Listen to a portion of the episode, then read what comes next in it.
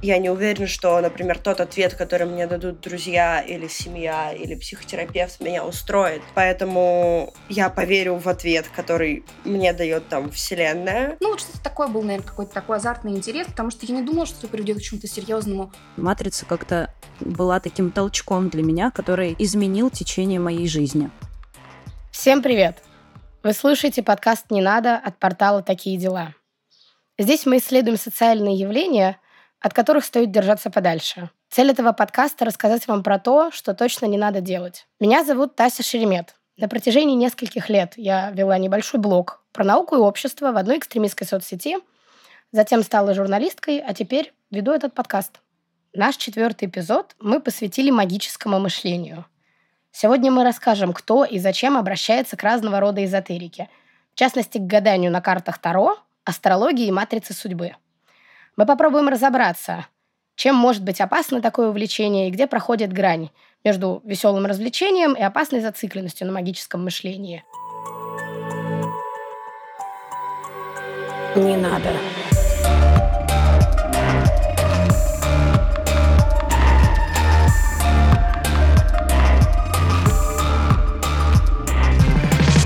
Люди всегда верили в магическое, потому что это наша природа. Мозг ищет взаимосвязи даже там, где их нет. Я, конечно, не антрополог, но, кажется, благодаря этому мы развились как вид. За последние три года весь мир столкнулся с большим количеством потрясений. И напряжение, связанное с этими событиями, будет у нас самые архаичные проявления. В непростые времена люди часто ищут ответы в эзотерике. Например, в послевоенной Германии все повально обращались к гадалкам, а в перестройку заряжали воду у телевизора. Сейчас, когда Россия ведет специальную военную операцию, людям снова стало необходимо обращаться к магическому мышлению. Для меня загадка, почему мое поколение верит в эзотерику. Казалось бы, ты родился в интернете, и в интернете ты умрешь, если ты не скептик. Но в ситуации магического мышления скепсисом и не пахнет. Этот эпизод будет построен так. Пять глав, в которых героини нашего подкаста поделятся историями, как Таро, астрология и матрица судьбы могут навредить, ну или наоборот помочь. Спойлер, одна из этих героинь я. Специально ради этого подкаста я пошла к цифрологу. Затем мы созвонимся с экспертами, с психологами и научными журналистами и вместе попробуем разобраться в причинах магического мышления.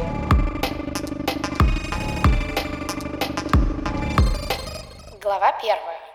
Как карты Таро не дали закончить изжившие себя отношения. Это история Аси. Ей 22 года. Она видеопродюсерка и сценаристка.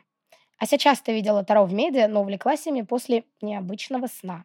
Я очень, очень долго просто смотрела, э, смотрела на них как на красивые картинки, а потом э, так получилось, что в какой-то день мне, мне просто, мне просто приснилась э, карта. Я очень хорошо запомнила вот эти визуальные очертания. Я ее загуглила на следующий день и подумала, что, ну, наверное, это какой-то знак. И, и я пошла и купила свою первую и на данный момент до сих пор единственную колоду. Клинический психолог, основательница и участница Ассоциации феминистской терапии Ирина Катин-Ярцева объясняет, что популярность эзотерики растет как раз из-за того, что ее много в медиа. Одно дело спрос на эти вещи, другое дело предложение. И тут очень трудно сказать, где курица, а где яйцо.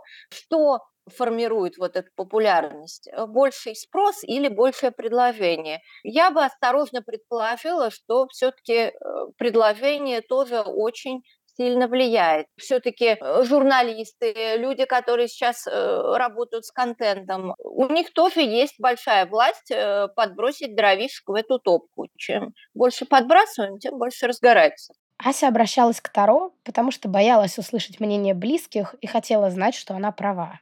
Я очень хочу услышать ответ но я не уверена, что, например, тот ответ, который мне дадут друзья или семья или психотерапевт, меня устроит. Поэтому я поверю в ответ, который мне дает там Вселенная. Карты давали Асе чувство, будто она знает больше других. Там есть дополнительный аспект, который, например, также есть в сектах. Кстати, первый эпизод нашего подкаста как раз про секты. Слушайте его на той же аудиоплатформе, где вы сейчас слушаете этот выпуск. Это ощущение некого возвышения над другими людьми. Но как будто ты в какой-то момент уже доходишь вот этой своей депрессивной головой с какой-то гиперфиксацией до того, что типа, а я, зна я знаю больше, чем другие люди. Я вижу больше. Ася решила обратиться к Таро, когда не знала, стоит ли заканчивать отношения, в которых, по ее словам, не было смысла. Я сижу, и у меня ужасное состояние. Это состояние вот такое предистерическое. То есть как бы уже хочется кричать и плакать, но еще не очень получается. И я думаю, ну, надо сделать расклад и спросить за там полторы недели до конца отношений, когда отношений уже нет, спросить, а какое будущее у этих отношений? Она прислушалась к картам и дала этим отношениям еще один шанс. И я выкладываю там что-то какая-то одна карта, вторая карта, абсолютно неважно какие, и третья, если я не ошибаюсь, она называется «Десятка кубков». Суть в том, что эта карта выглядит как такая мега счастливая семья. Однако скоро Ася поняла, что отношения точно закончены. И когда я там буквально через пять дней, мне кажется, ну, то есть это вот был прям вот такой промежуток, э, расстаюсь с человеком, я прям, у меня один из вопросов, типа, а что-то я не поняла. Карты вообще другое говорили. После этого Ася поменяла отношение к Таро и эзотерике в целом. Ну, я хотела трактовать карты так, как мне хочется, и мне кажется, вот эта ситуация, она была для меня каким-то первым таким звоночком, переломным моментом в плане моего мистического мышления, когда я подумала, блин, ну, как-то это странно работает. Важно сказать, что карты Таро сами по себе очень красивые и яркие. На каждой карте содержится какое-то смыслонагруженное изображение. Люди, животные, природа, архитектура, разные занятия. Тарологи перемешивают эти карты, выбирают случайные и пытаются на основе выпавших картинок предсказывать будущее человека, что его ждет, что ему лучше, ну и прочее. Психологи тоже работают с такими картами, но не в качестве всезнающего оракула, а в качестве инструмента терапии. Такие карты называются метафорическими. Человеку показывают случайный набор карт и просят рассказать, что он на них видит, а также что чувствует от увиденного. Эту разницу в подходах важно понимать. Вот что об этом говорит психологиня Ирина Ярцева. Ну, зависит от того, как э, к этому относиться, да, потому что если э, к этому относятся, если это используют как проективную методику для того, чтобы понять, э, что происходит у клиента внутри, для того, чтобы он сам понял, что происходит у него внутри, и мы это потом можем обсуждать, э, то да, это психологическая методика, причем ну, такая работающая. Но другое дело, когда человек эти карты раскладывает и пытается понять будущее, э, предсказать как-то этими картами. Тарологи появились как скорее профессия. Сейчас вы слышите голос Ксюши Приходько, филолога и ведущей канала «Редакция наука». И вот э, их как раз-таки практики, э, как профессия, в смысле, как э, не как ученый, да, по аналогу, а как скорее вот как раз практик э, эзотерик, который занимается толкованием карт. Там нет ничего претендующего на статус теории. Это скорее как раз-таки вот в чистом виде магическая практика, то есть вера в то, что при помощи определенных символов мы можем воздействовать на реальность или понимать какие-то скрытые смыслы.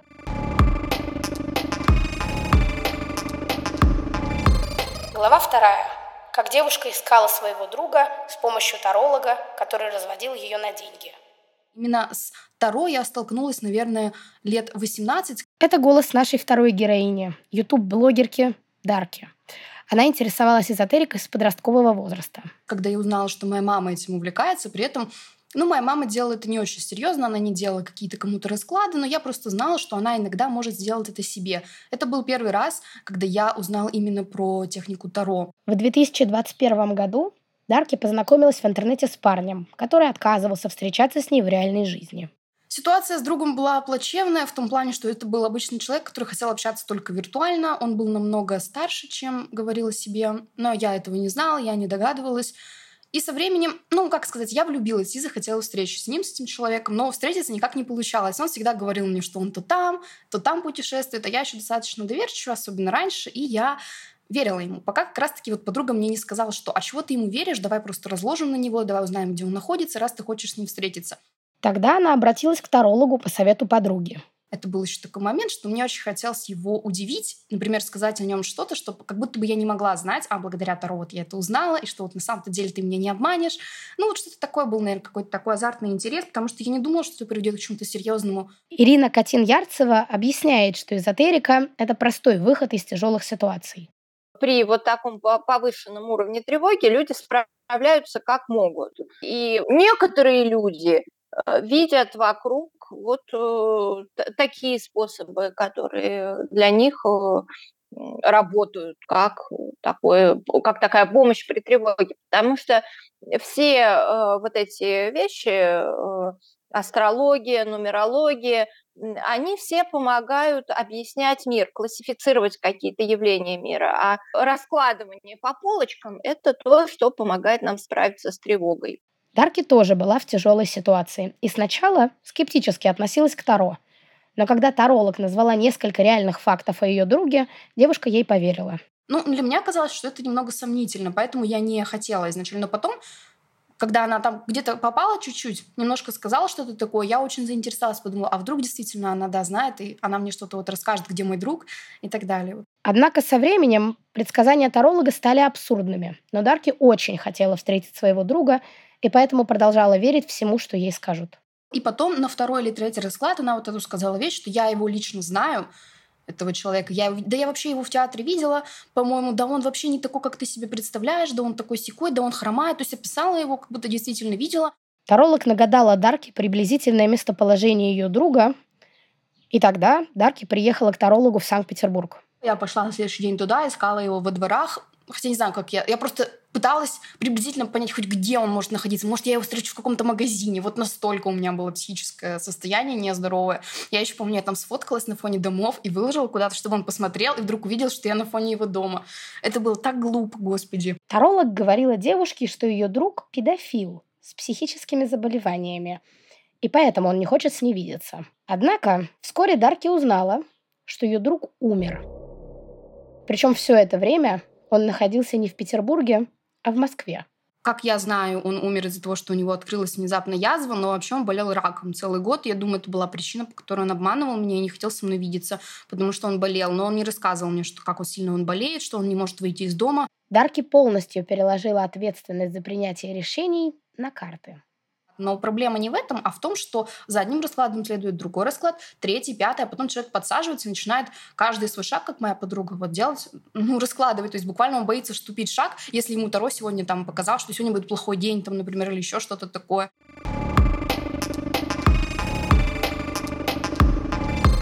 Глава третья. Как матрица судьбы решает за вас. Помимо Таро и астрологии, есть еще разнообразный микс эзотерических практик – Некоторые из них совмещают сразу несколько учений, например, астрологию и таро.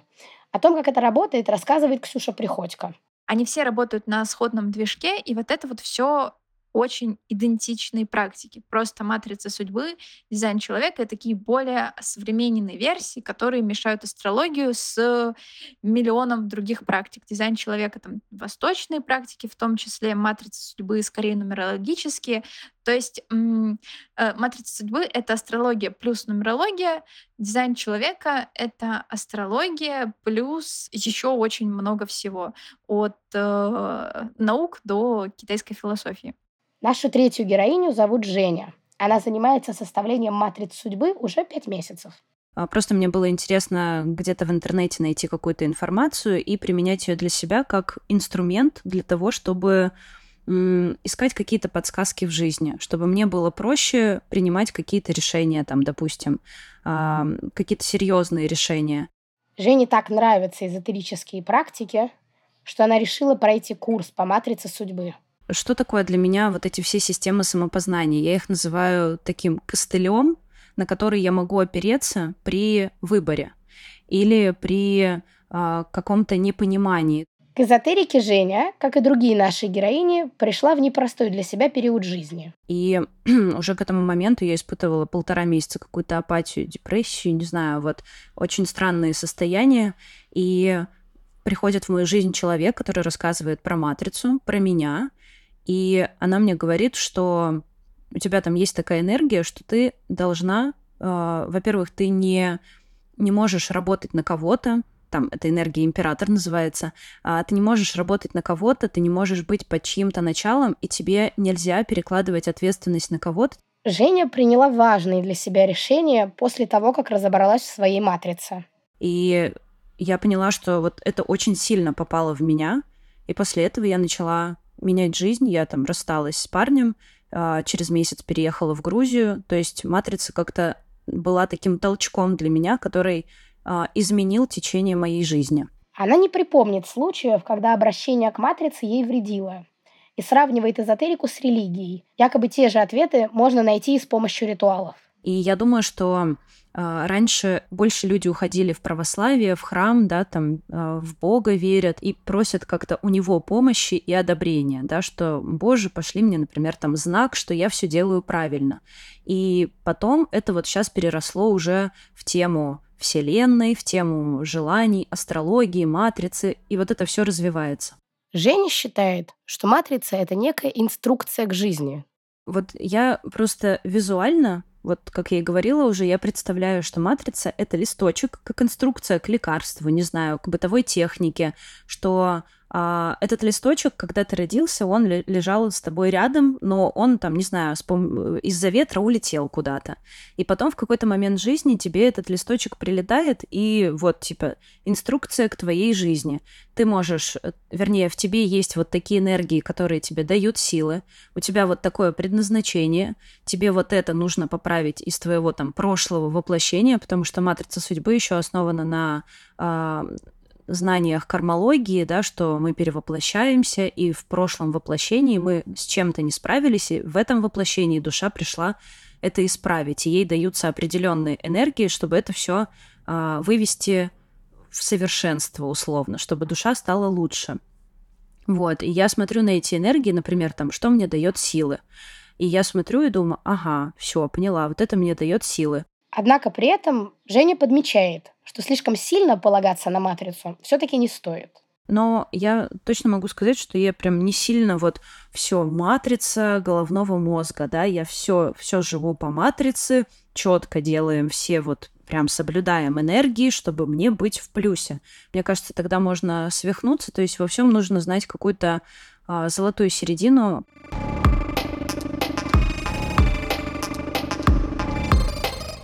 Глава. Звонок цифрологу Ларисе. Каждый раз в начале подкаста я представляюсь и говорю, что в прошлом я блогер. Мой блог не очень большой, но люди периодически хотят купить у меня рекламу. И недавно ко мне на рекламу пришла очень неоднозначная женщина и представилась как цифролог. Она предложила мне бартер. Она делает разбор моей судьбы, моих отношений моего предназначения, а взамен получает рекламу. Очень выгодная сделка, особенно для нее. Конечно, я согласилась. Лариса работает в методе цифрового скрининга. И вот что она об этом говорит. Ну смотри, вкратце скажу, что, что такое цифровой скрининг, чтобы ты имела представление. Это э, метод, который позволяет понять человека по его дате рождения. Без эзотерики, предсказаний, гаданий и так далее. Ну, 70% нам говорят цифры, а 30% все равно на нас влияет наше окружение. Я вот э, как бы, ну, ищу блогеров, да, которые бы просто, ну, вот, продвигали им тоже рассказывали об этом методе, потому что все равно э, ну, он такой еще малоизвестный, хотя ему уже там 17 лет, вот, и благодаря ему можно узнать о себе, ну, вообще многое, просто многое. Вот, узнать свои потребности, узнать э, в плане там здоровья, в плане отношений, в плане там развития бизнеса и так далее. В самом начале нашего видеокола я закашлялась и сказала, что простыла под кондиционером. На что Лариса мне ответила, что это сказано в моих цифрах, и мне нужно беречь мои легкие. У тебя такая одна из таких опасных зон – это дыхательная. Поэтому береги. Вот, это для тебя тоже это просто по цифрам. Я хочу заметить, что это очень точное предсказание, учитывая, что мой блог несколько лет был посвящен только моему муковицидозу. Затем Лариса очень долго меня нахваливала и говорила, что все получится, что я лидер, что я должна управлять людьми но все рассказы были обо мне довольно расплывчатыми. Ты человек такой многоплановый, многозадачный, всегда много, чего-то хочется, это, это, это, надо это сделать. И, и, и поэтому ты иногда вот в этом взрываешься и не знаешь, что делать. Тебе, ты, тебе очень сложно бывает э, сделать выбор. И, конечно, спустя пару минут диалога она сказала буквально ту же самую фразу, немного переставив слова. А если тебе не нравится чем-то заниматься, ты себя насильно заставляешь, ты ломаешь свою природу. Ты, ты uh-huh. вот эту энергию, которая у тебя есть, здоровье, которое у тебя есть, ты отправляешь туда, где тебе не нужно быть. Большая часть ее слов подходила и моей маме, и моему папе, и моим коллегам, буквально всем. Она посоветовала мне больше спать и набираться сил. Ты, даже если ты устала к вечеру, да, ты легла, поспала, ты утром встала, ты опять бодра. Угу. Потому что ты, э, у тебя энергия, она самовосстанавливающая. А в конце дала мне упражнение сидеть с закрытыми глазами и спрашивать у своего тела, что ему нужно. Даже вот, знаешь, наверное, есть такое упражнение, знаешь, с телом. Когда ты встаешь, закрываешь глаза и спрашиваешь, да, как будет да, как будет нет. И тело тебе просто... И задаешь вопрос, например, там, ну, проверяешь сначала там, я красивая, раз тело там, да. И потом задаешь уже вопрос, да, который тебя интересует. И да, нет. Да, техника, да, нет. И ты просто закрыла глаза, и тело тебе ответило, да или нет. В целом, мои впечатления от этого разбора довольно предсказуемые. То, что она говорила, может подойти каждому. Она называла черты, которые характерны, ну, очень многим людям. Если учесть, что она следила за моим инстаграмом, рассказать это все обо мне было не так сложно.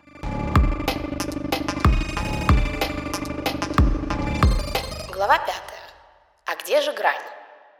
Простое увлечение картами Таро или матрицей судьбы может стать зависимостью. Важно определить грань по нескольким факторам. Вот что об этом говорит психологиня Ирина Катин-Ярцева. Мы всегда смотрим, что глобально происходит в жизни человека, как страдает ли его адаптация к обществу, страдают ли его психические функции другие. Если у него э, это увлечение изолировано, то мы можем сказать, что ну все в порядке, человек вот э, имеет право на такие увлечения, почему нет? Есть три пункта, по которым вы можете проверить сами себя, чтобы понять, насколько это просто увлечение, а не слепое следование картам. Первый пункт. Есть ли у вас дело жизни? Есть ли у тебя работа или какое-то супер э, важное, социально значимое занятие в жизни? А, успешен ли ты в, в этой области, то есть удается ли тебе э, эта работа. Второй пункт. Семья. Есть ли у тебя семья э, и удаются ли тебе отношения в семье. И третий. Друзья и социум. А, есть ли у тебя друзья, а, есть ли удовлетворяющие отношения с людьми вокруг. Если вот эти э, три области закрыты, то мы можем грубо сказать, что с человеком все в порядке, что он адаптирован. Если у вас простроены все три сферы жизни, у вас есть увлечения, попытки построить семью или выстроить отношения, есть друзья и близкие, то все в порядке. Если же эзотерика оттягивает одну из этих сфер жизни на себя, то стоит пересмотреть свое отношение к магическим практикам. Мы начинаем а, заниматься астрологией вместо работы или вместо семьи или вместо друзей, то вот это тот момент, когда, когда звенит звоночек, и нам стоит задуматься, что происходит нашей жизни. Магическое мышление особенно обостряется, когда тебе непросто. И именно это произошло с нашими героинями. Ася из-за карт Таро не заканчивала отношения, хотя понимала, что это нужно сделать. Дарки сливала деньги на таролога, чтобы получить какую-то информацию о том, где находится ее друг. Женя смогла поменять свою жизнь в лучшую сторону, однако это все еще остается очень тонким льдом. Поэтому всегда необходимо сохранять критичность и быть в контакте с реальностью. Это был подкаст «Не надо». Спасибо, что дослушали до конца.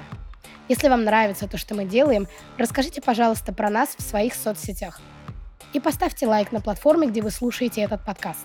А еще подпишитесь на нас. Так вы сможете не пропускать новые эпизоды. Кстати, в следующем мы поговорим про фанатизм в детском спорте со стороны родителей и тренеров. С вами была Тася Шеремет. Над этим выпуском также работали звукорежиссер Денис Никулин и продюсер Надежда Юрова.